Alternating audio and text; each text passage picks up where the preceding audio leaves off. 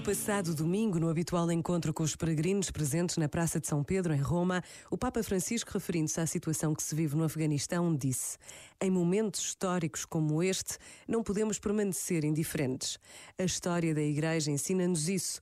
Como cristãos, esta situação compromete-nos. Por isso, dirijo um apelo a todos a intensificar a oração e a praticar o jejum. Oração e jejum. Oração e penitência. Este é o momento de o fazer. A dimensão espiritual e material da vida pessoal pode ser oferecida pela vida de outros.